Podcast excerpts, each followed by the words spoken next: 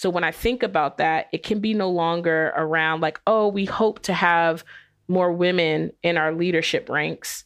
We have to match that with real action. And with that action also comes accountability.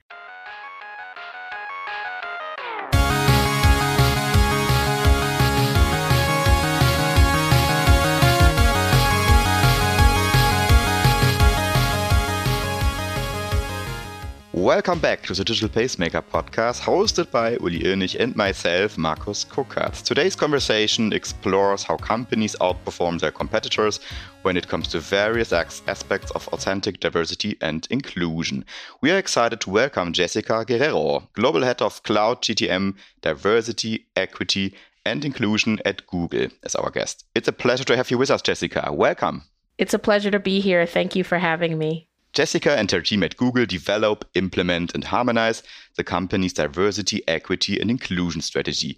And I would also like to welcome my co-host Uli, as every time at this stage. And yeah, Uli, of course, I have a question for you. We will discuss with Jessica today um, the economic advantages of diversity and equity for businesses. So, what's your experience? Um, how does diversity improve the performance of teams from your perspective?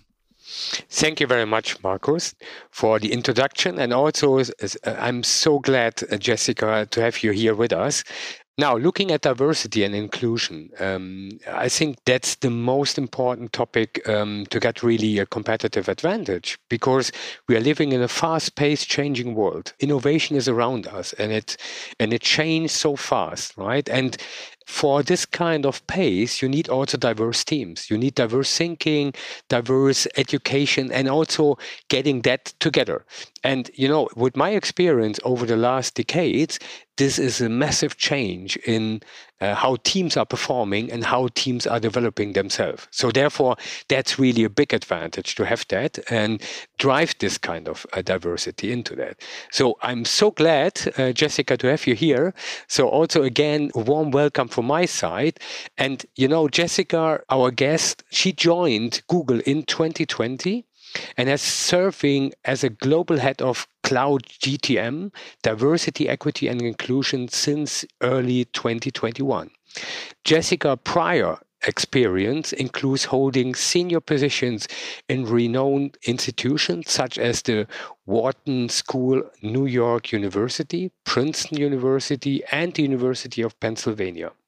Educationally, she holds a bachelor degree in sociological and English from Lehigh University and a master degree in higher education and higher education administration from the University of Pennsylvania.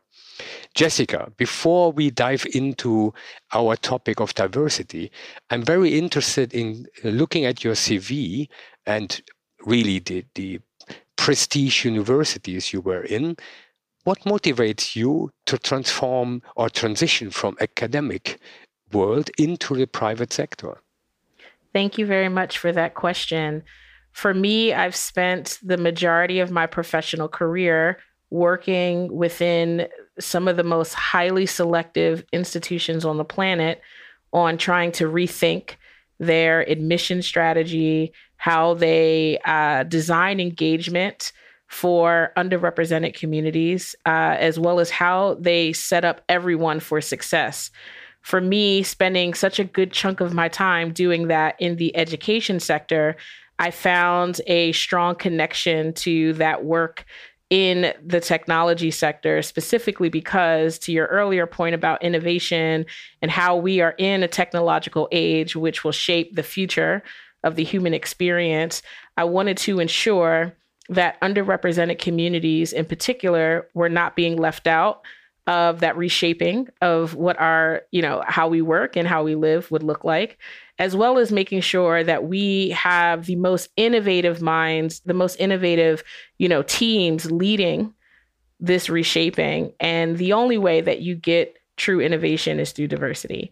So I found it really exciting and challenging to kind of switch sectors in this regard because I wanted to be at the forefront of shaping our future. It's a really interesting topic. And as always, we yeah, discussed in advance of this uh, recording uh, the different views you have. And we I've split it into three um, theses. And, and the first one is, um, Jessica, you emphasize that diversity and inclusion are not only grounded in justice and humanity, but also in economic requirements. Companies with significant diversity outshine their competition in aspects such as innovation and profitability. Secondly, you advise that companies committed to addressing this issue should treat it like any other business challenge by establishing clear objectives, dedicated teams, comprehensible plans, and monitored KPIs. And lastly, finally, you make the case for starting with leadership. The accountability and exemplary behavior of frontline leaders and managers are critical to success. So quite broad topic, but quite interesting and, and, and also uh, quite interesting to see the view, not just from you, but also from the inside out from, from what is Google doing? And if we come to diversity and inclusion as an economic requirement, maybe to the first question, I think it's fascinating to hear that justice and uh, humanity are linked to um, economic requirements. Can you explain this relationship in more detail? For sure. Uh, well, first and foremost, there is a correlation between how diverse a company's leadership is and its financial performance. There are a number of academic and other studies that have been published globally that provide data sets and more information on this, but I'll call out a few just to kind of elaborate on the business case on why this is important. So, McKinsey produces a report every few years on why diversity matters in 2015, 2019, and then they have different uh, focus areas within those reports, like women in the workplace, racial equity in the workplace, and so on. And so, in their findings, they essentially were able to draw the correlation between companies in the top quartile for racial and ethnic diversity are 35% more likely to have financial returns above national industry means and that's specifically focusing on the US. When you think about gender diversity in particular, companies in the top quartile for gender diversity are 15% more likely to have financial returns above global industry means. And specifically for both race and gender, companies in the top quartile for both race and gender are 25% more likely to have financial returns above industry means. And so when we think about or kind of double click on why in particular that's the case, it kind of connects to better decision making better coverage of different kind of market segments depending on what products or services your organization is providing. There's a ton of research on when you have diverse teams, the outcomes of diverse teams far outweigh more homogenous teams or teams that resemble similar identities and backgrounds. And so it's really about the quality of output the creativity and innovation that comes with diversity, as well as better decision making and long term forecasting of success of an organization tied to uh, how diverse your leadership and your organization is. That's quite impressive, actually, what you just said in terms of evidence and as a studies. So, from your point of view, what, what implications does this have for companies? For example, how should teams be assembled in the future, and, and, and what structural approach would you suggest? For sure. And I'll also quickly add for just to provide more diversity of thought on the topic, Deloitte publishes similar reports. You know, given my academic background, you have Harvard that produces reports within their Harvard Business Review. These are kind of quick two to three read articles to that are predicated on longitudinal studies that have uh, found these same findings given my background in the Wharton School, there's a entire team of global researchers like Adam Grant, Stephanie Creary, Rachel, who investigate DEI within organizations to really prove what this effectiveness is for the outcome of a business. So there's tons of research out there that helps people really understand what the true business case for DEI is beyond social justice and uh, humanity uh, centric issues. But to your question about the implications uh, does this have for companies and how teams should be assembled in the future, you know, this is really tricky because different countries have different laws on how you can actually make hiring decisions based on people's identities, right? So I never want to encourage companies to go out and you know, hire a bunch of women, right? Solely because they are women, right? You want to make sure that you are, you know, running an unbiased and objective search when you are looking to build a workforce, a team, or even a leadership, you know, within an organization. But what we found through lots of research is that typical hiring processes are ridden with bias. They actually aren't objective which in turn leave a lot of women who are highly qualified and other underrepresented communities that are highly qualified for roles out of consideration. So, the first step is to really change our thinking and really evaluate our structures on how we make decisions on who gets to come and join our company. And lots of uh, decision making at the leadership level are based on networks you know, you don't go out and typically post a role and cast a wide net. You typically look around at the other leaders on your team and ask them who they know that might be a good fit. And typically, because men are still overrepresented in leadership roles globally, a lot of their networks tend to be men.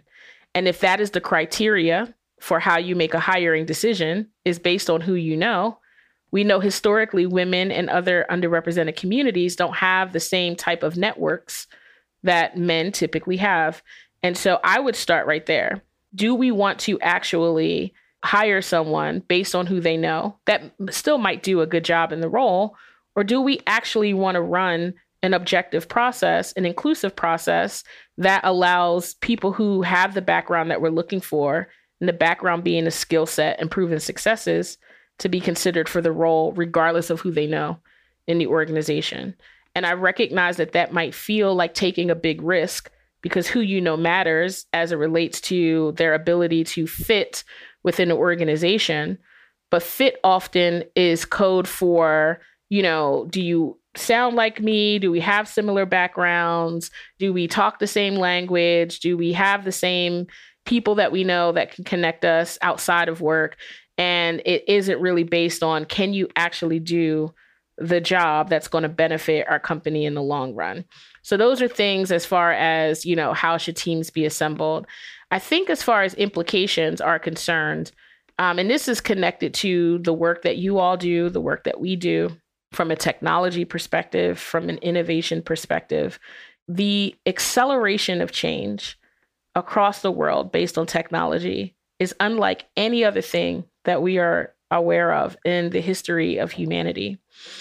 And when you think about how technology is disrupting the available jobs of the future, how we work, and we've seen that through COVID, to what our day to day lives are, just making things more readily available and convenient.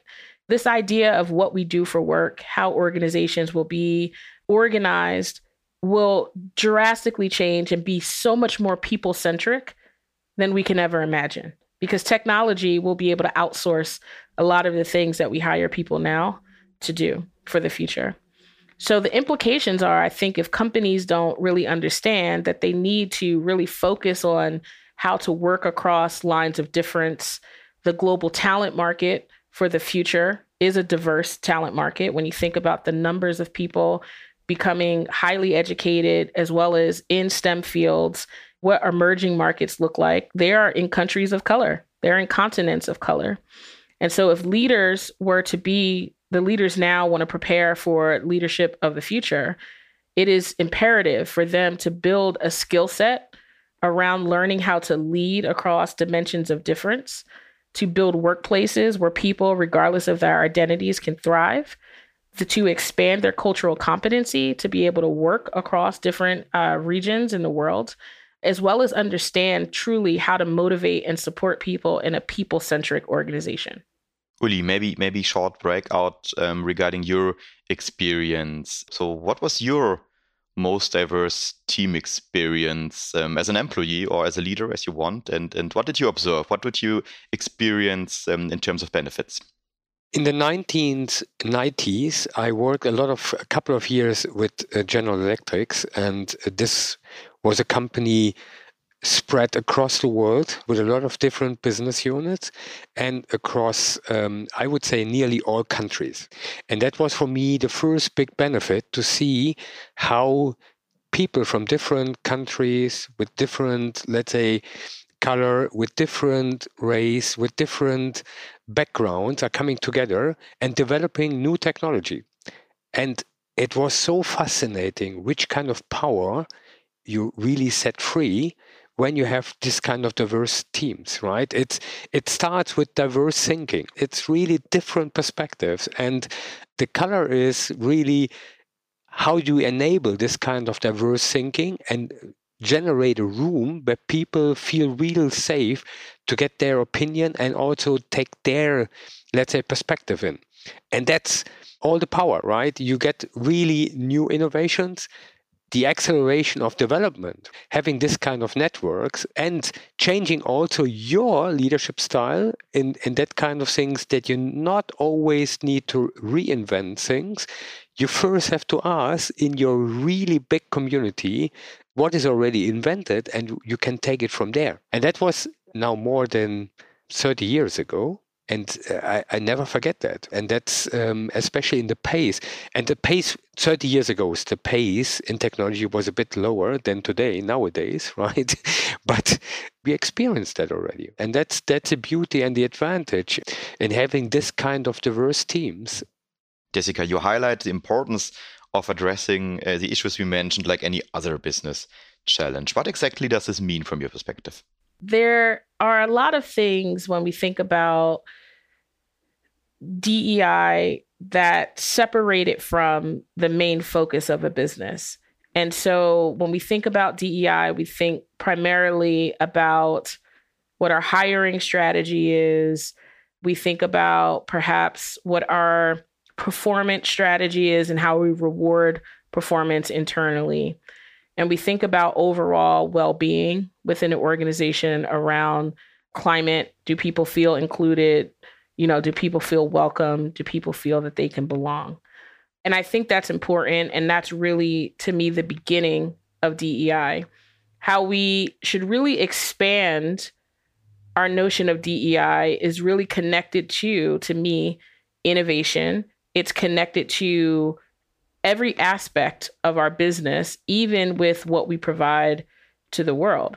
And so the first thing is if you look at DEI as a business challenge, how can we number one solve for DEI, right? I know that this we're always going to be working on DEI because as society changes, so do different dynamics between different groups, you know, and I recognize that. But, you know, we should always be working towards an aspirational goal around this work.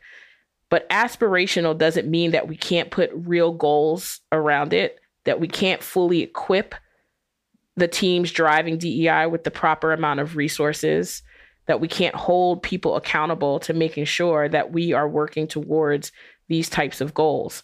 So when I think about that, it can be no longer around like, oh, we hope to have more women in our leadership ranks. We have to match that with real action. And with that action also comes accountability. We wouldn't say we hope to have a great marketing strategy, but not put any resources towards it, not really identify exactly what we're looking to accomplish, and then really equip and empower a team to work again, you know, towards those goals. So, but we don't do the same with DEI.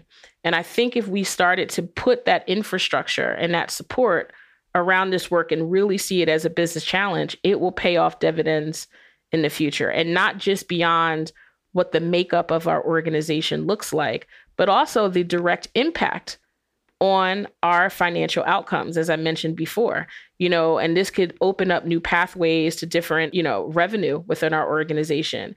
It could enhance the quality of products that we provide you know to our customer base.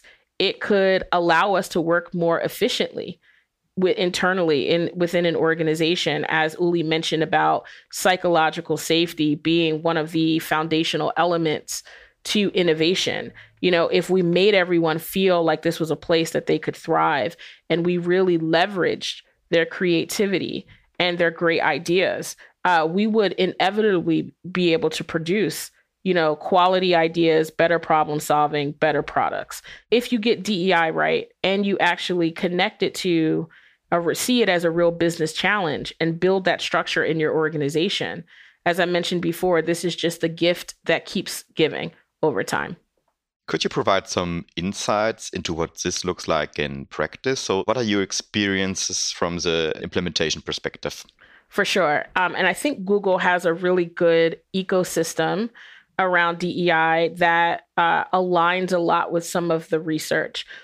We typically see DEI beyond just our people processes, and it's embedded in every aspect of what we do. So, although we have our HR or human resources teams driving DEI from the elements of a life cycle of an employee.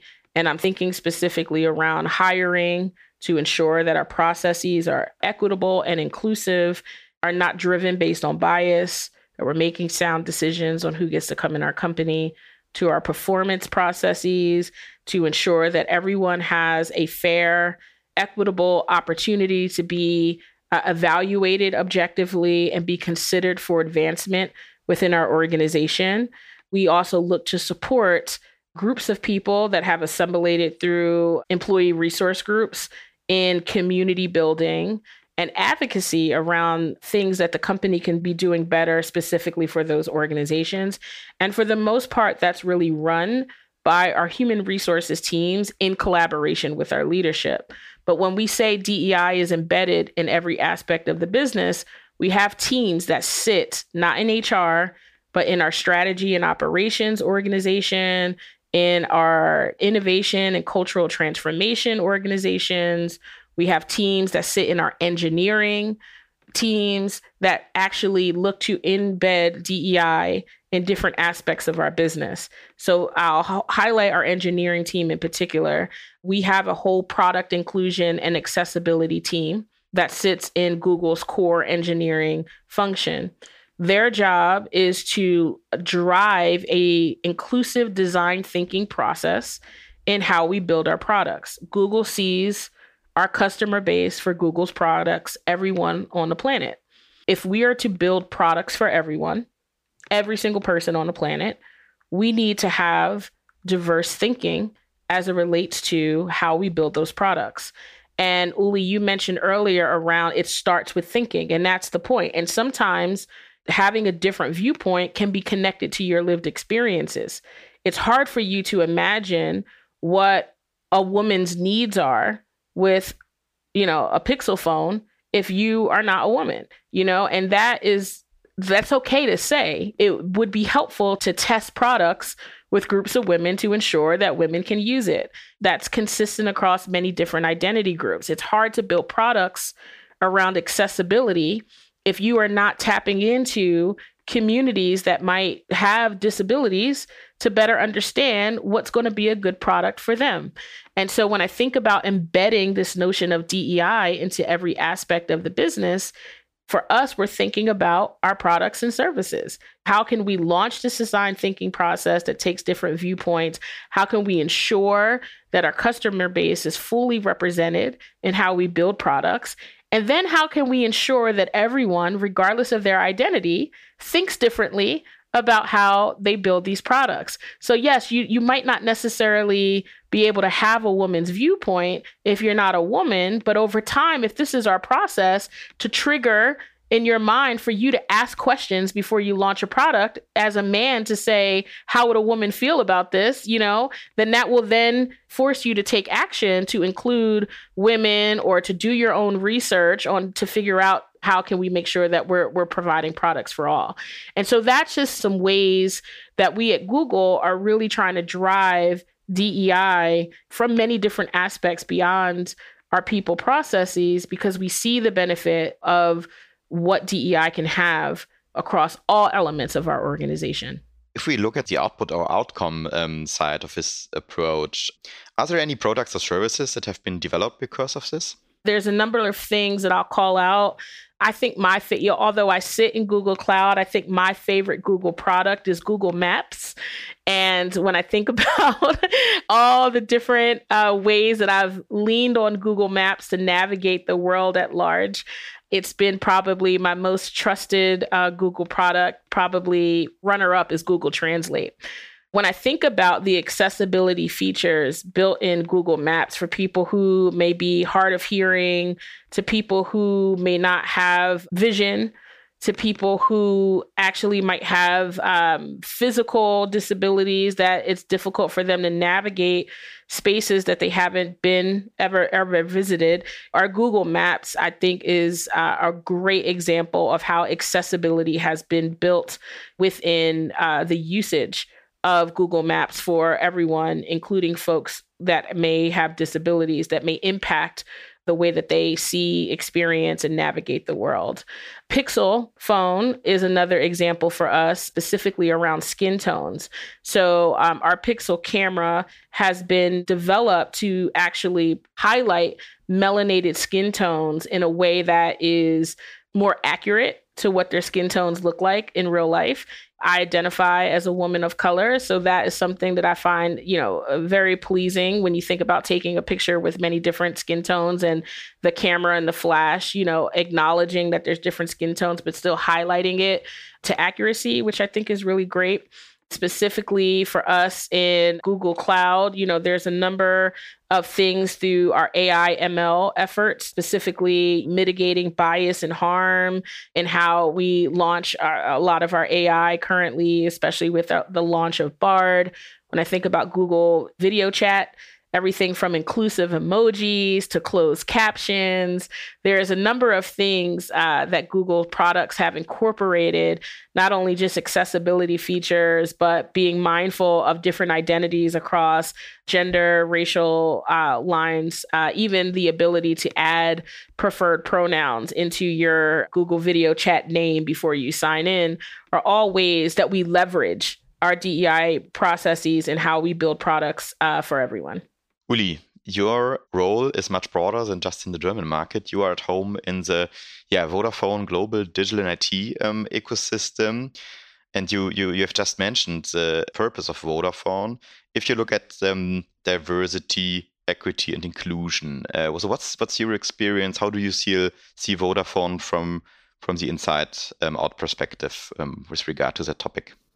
You know, our mission is connect for a better future, right? And you have three, let's say, main pillars that's shaping the digital society. Having inclusion that echo very much what Jessica said. Having everybody connected and have giving everybody the access to the digital world is so essential for us. And also driving let's say our planet we have just one so how can technology help to save our planet and looking at the beauty of diversity and inclusion is especially what, what Jessica mentioned. You, you cannot develop an inclusive product if you don't have all perspective in. Therefore, you need to do that.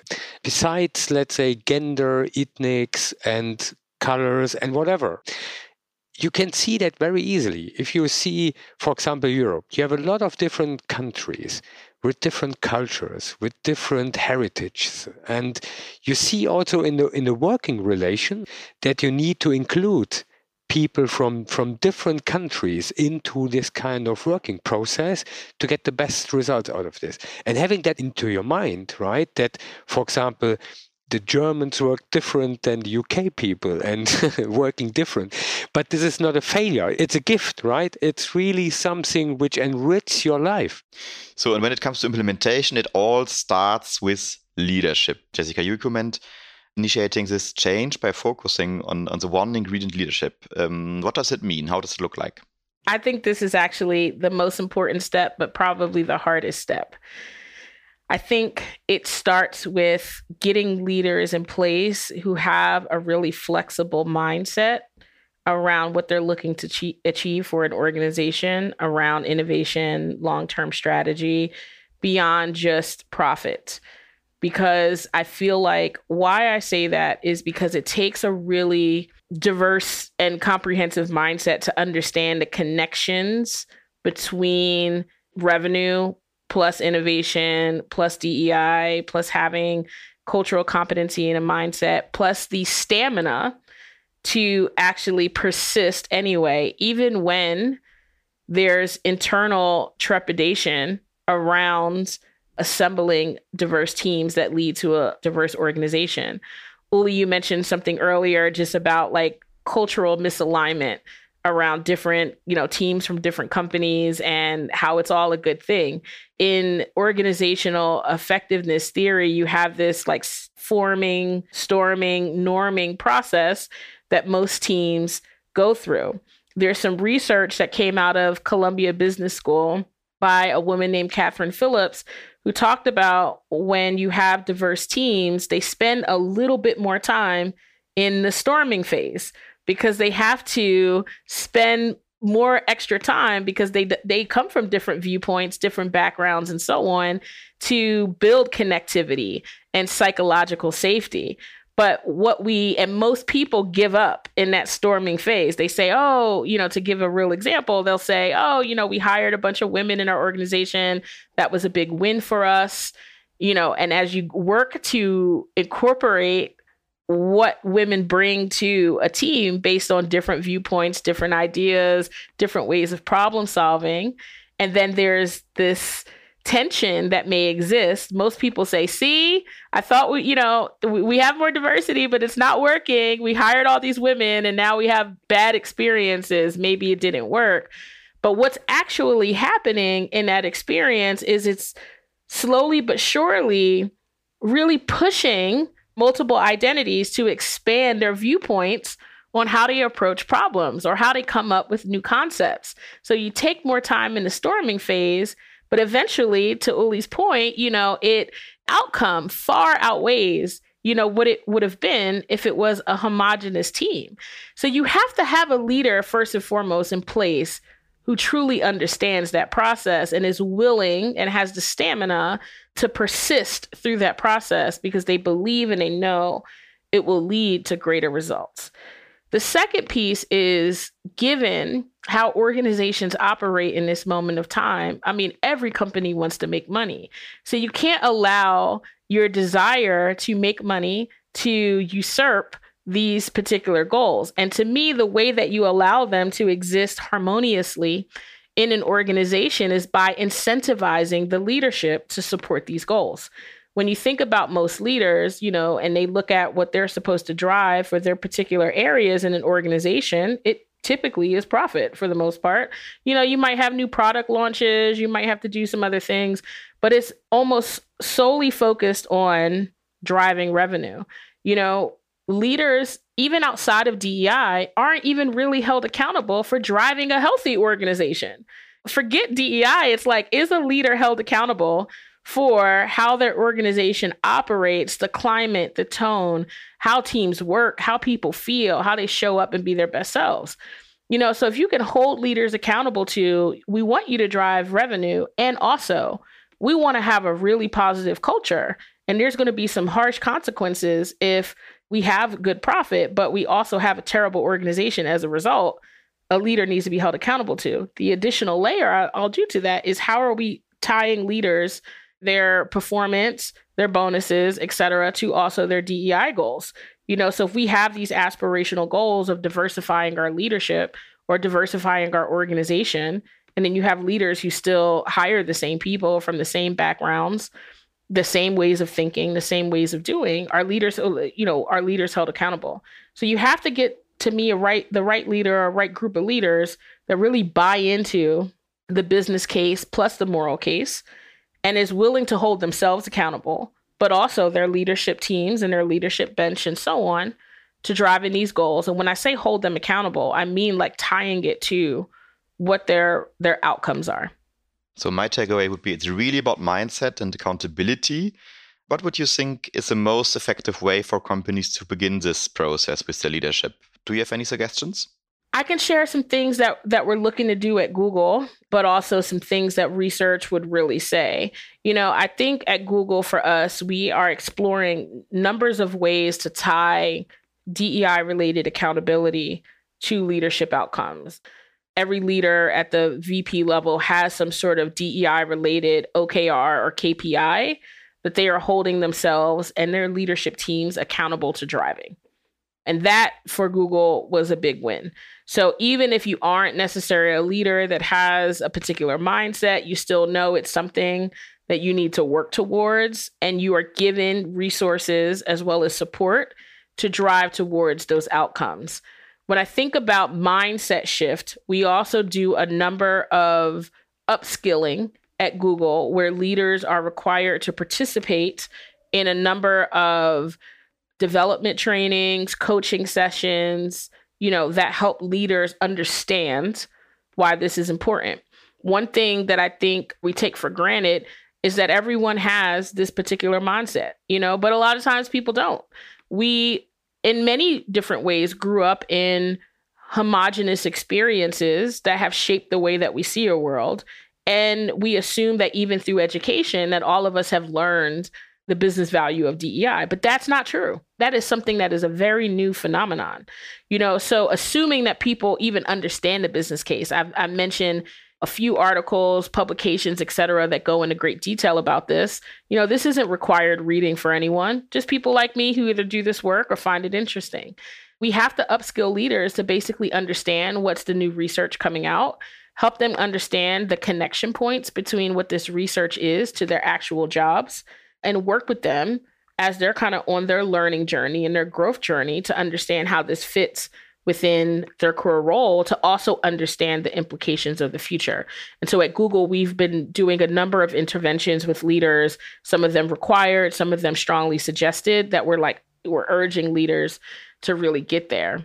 The other piece um, that I think is kind of more widespread, if you don't have the infrastructure or a leader at the top that's demanding these things within an organization, I think you can never underestimate, you know, change agents within your organization that actually can push these things to be more crystallized. And I'm thinking about that one leader who has a lot of influence that has this mindset, encouraging that person to step more in the forefront to take leadership of this and use their social capital in an organization to get some of these things to be a part of the infrastructure is really key.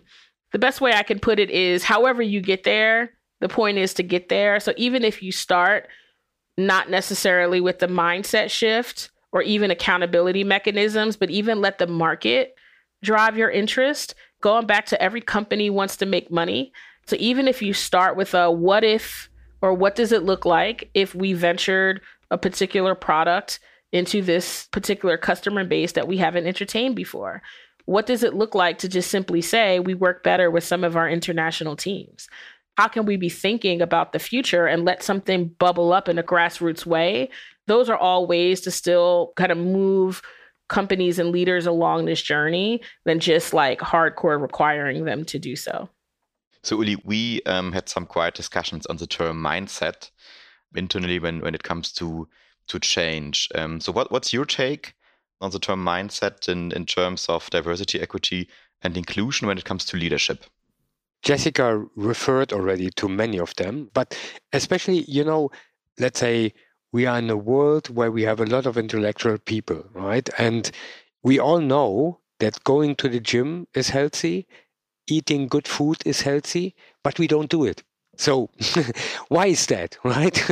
you need to have someone like let's say, a, a, change coach or something like that, who helps you to understand it's not just logical, it's also the emotional part. Coming to the emotional part, you need to do something, right? You need to get going. You need to make your experience. You you feel and see the diversity around you and how diverse teams attract new diverse people to your company for me it's always besides the logical thing it has a lot of to do with the emotions. And you know our learning effect is much stronger with emotions than just on a logical thing. And therefore i would encourage each leader to do something right? Not just think about it act. If you act reflect on the things you are learning and share that with other people. And with that sharing, you, you identify already, yes, your mind is just in one direction and then you feel oh my goodness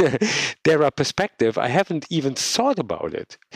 What i experienced over my decades now in, in business is don't believe what your brain is telling you because um, in most of the cases you have a view where you can swear that this is the right thing but then you you get proven wrong right? Because your mind is telling you something which is not the case.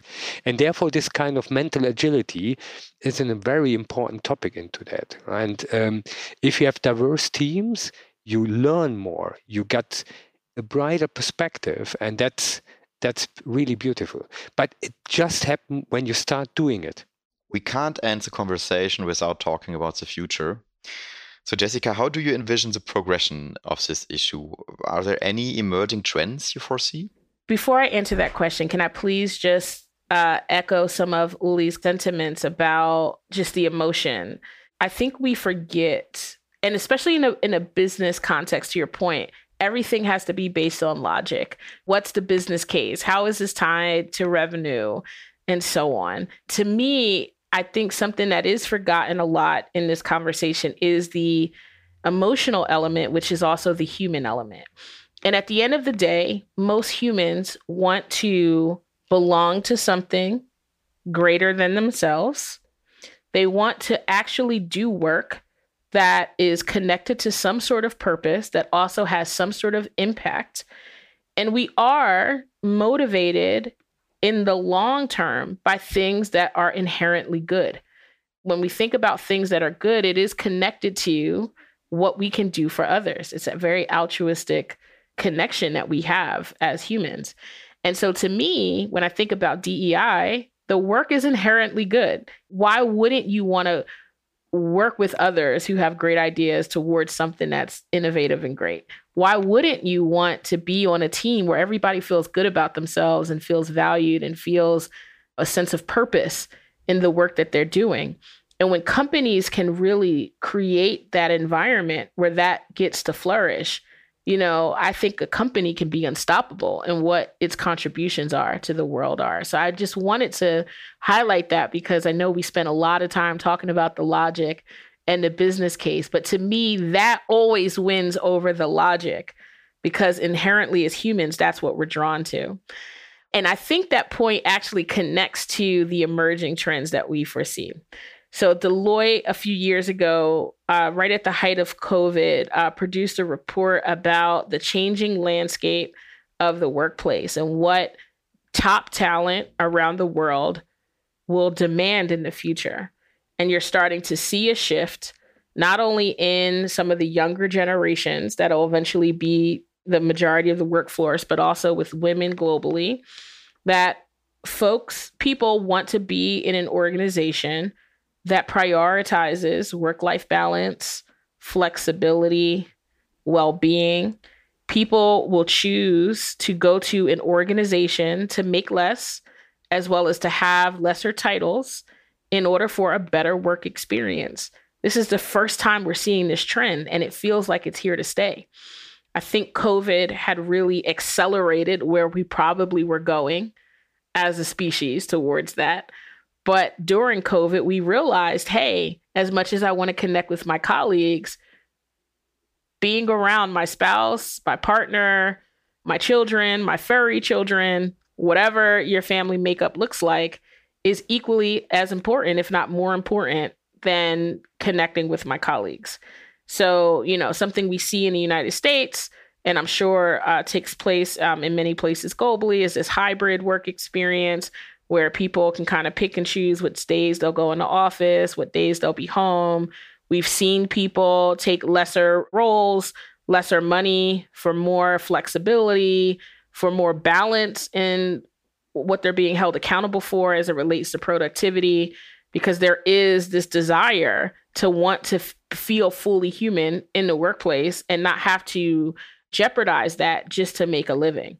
And so I think that trend is going to be the standard in the future. And I think the quicker companies can really understand that and reimagine how they hold their teams accountable to what work looks like and work no longer looks like if I can't see physically see you working at your desk in an office, then you're not working. I think that leaders have to reimagine how they encourage their teams to work and what work looks like.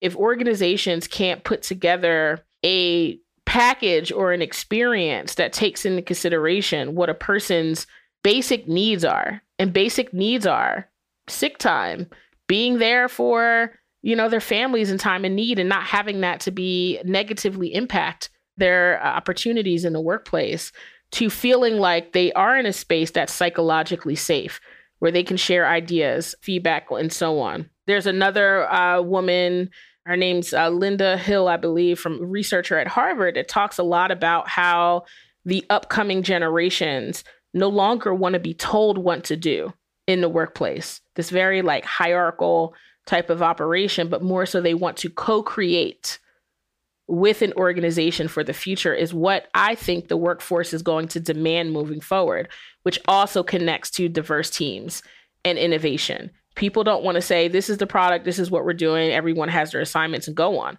but they want to iterate with thought leaders. They want to be seen as a thought partner in the workplace on how to drive progress. And so to me, this is the future, but that's not currently the standard in how we work. So I think the sooner that leaders can be flexible and kind of move with the rate of change and understand that they're here to co create with their teams and not tell their teams what to do, to reimagine what working looks like for people in order to create more inclusivity for people that might have family restraints or physical restraints or so on. Even the notion of global teams is something that has taken storm, you know, during COVID of like, hey, I can work with someone in a different country due to technology. If we can just embrace this as like the way we work and the standard, I think that companies and leaders will be ready for what the future uh, holds. Thank you very much to both of you. Let's come to the conclusion. I think it was a very inspiring discussion. And yeah, and let's think about what were your key takeaways from the conversation. Uli, do you want to start? Of course. First of all, thank you very much, Jessica, for that great talk. Three things were my key takeaway. It all starts with leadership and their ability to have agile mindsets. The other topic I took away is all the statistics, and you see the correlation of performance and output you can achieve with diversity. And the third one is in the storming phase, good leaders are calm and wait for the best team composition to get really the best result out of it. So, Jessica, what, what would be your takeaway from today's conversation? Well, first and foremost, I'm so inspired by Vodafone and just the fact that you all have this platform to really forward people's thinking within your organization and beyond is very impressive to me and a takeaway for me to also, you know, explore ways to implement at Google. So number one, thank you for just being a thought leader in this space. Uh, the second piece is that I'm really inspired by uh, Markus, your leadership, as well as Uli, uh, specifically around some of the things that you all are looking to drive within your organization around really seeing diverse teams as the standard in, in ways that you all operate. That I think as a leader, in the segment that you drive, a global leader as your organization, many other companies aspire to be and can get behind with how you all operate. And I think that that's really great. And the third thing is to not forget that the human and emotional element is ultimately what drives and also connects us. You know, and when I think about different identities, sometimes they can feel very divisive because we're always looking at ways in which we are different. But the emotional element, you know, the moral element is what connects us all, regardless of what our identities hold and our experiences in life are. And so I'm really inspired by the notion of making sure that that's still front and center, despite what the logic is telling us, because that ultimately will win, you know, for everyone if that is something that's leading the way. Jessica, we have a small tradition at this stage of every episode of the Digital Pacemaker podcast, and um, and, this question is actually not that much uh, around your role or, or, or or your job. It's it's maybe more about you as a person and about your career. And and uh, it's a special closing question for our guests. That is, uh, what motivates you to get up in the morning? What is your personal purpose? My personal purpose. I actually have four children ages nine, six, four, and two. And I am motivated by doing everything that I can to create a lived experience for them that is better than my own. And I had a lovely childhood. I have a lovely lived experience, but you know, I recognize that there are still things in the world that may prohibit them from reaching their full potential, whether it's biases, lack of access to resources, technology, and so on. And so for me, it's really important to do everything I can, especially being a leader in this type of work, to ensure that they have every opportunity open to them if they so choose. And I would want that for anyone's children. But, you know, for mine in particular, that when I look at them, that's what keeps me going. Uli, I'm very sure that resonates with you. Absolutely, absolutely. I have two sons. They are already 34 and 36, so they are quite old already. uh, but I have already um, a niece and two grandchild. Uh, it resonates absolutely with me because, you know, I'm still my wife say i'm still a kid right and i try to find my talent in any new game um, and also i invite them if it's arting or something like that to find what they love and try really always to let's say strengthen their strengths that they are really focusing on their identity um, so therefore yeah it resonates totally with me i love that jessica um, if people want to connect with you um, yeah how can they start that? I am on LinkedIn and I'm pretty active on LinkedIn. So you can definitely find me there. I'm happy for you all to share my email if you uh, so choose, but LinkedIn might be the quickest way to connect with me. But I'm happy to continue the conversation further with anyone uh, who wants to do it. Thank you so much for having me. Thanks a lot, Jessica, for the insights and for being our guest. It was really interesting. And I'm really keen on seeing all the feedbacks um, on, on the topics we, we raised. It was really interesting. Thanks a lot. Thank you. Thank you for tuning in to the Digital Pacemaker podcast on how do companies outperform their competitors with diversity and inclusion. We were joined by Jessica Guerrero, Global Head of Cloud GTM Diversity, Equity and inclusion at Google. For more information on this episode, please check the show notes, which also include related links. If you have any questions or would like to engage in discussion, feel free to use the posts and comment sections on LinkedIn. We eagerly await your feedback and comments. The Digital Pacemaker podcast airs every 14 days on Tuesdays on Spotify, Apple, and wherever you find your podcast. Don't miss an episode. Hit the follow or subscribe button now. Have a great time and see you soon. Your Uli and Markus. Rock and roll.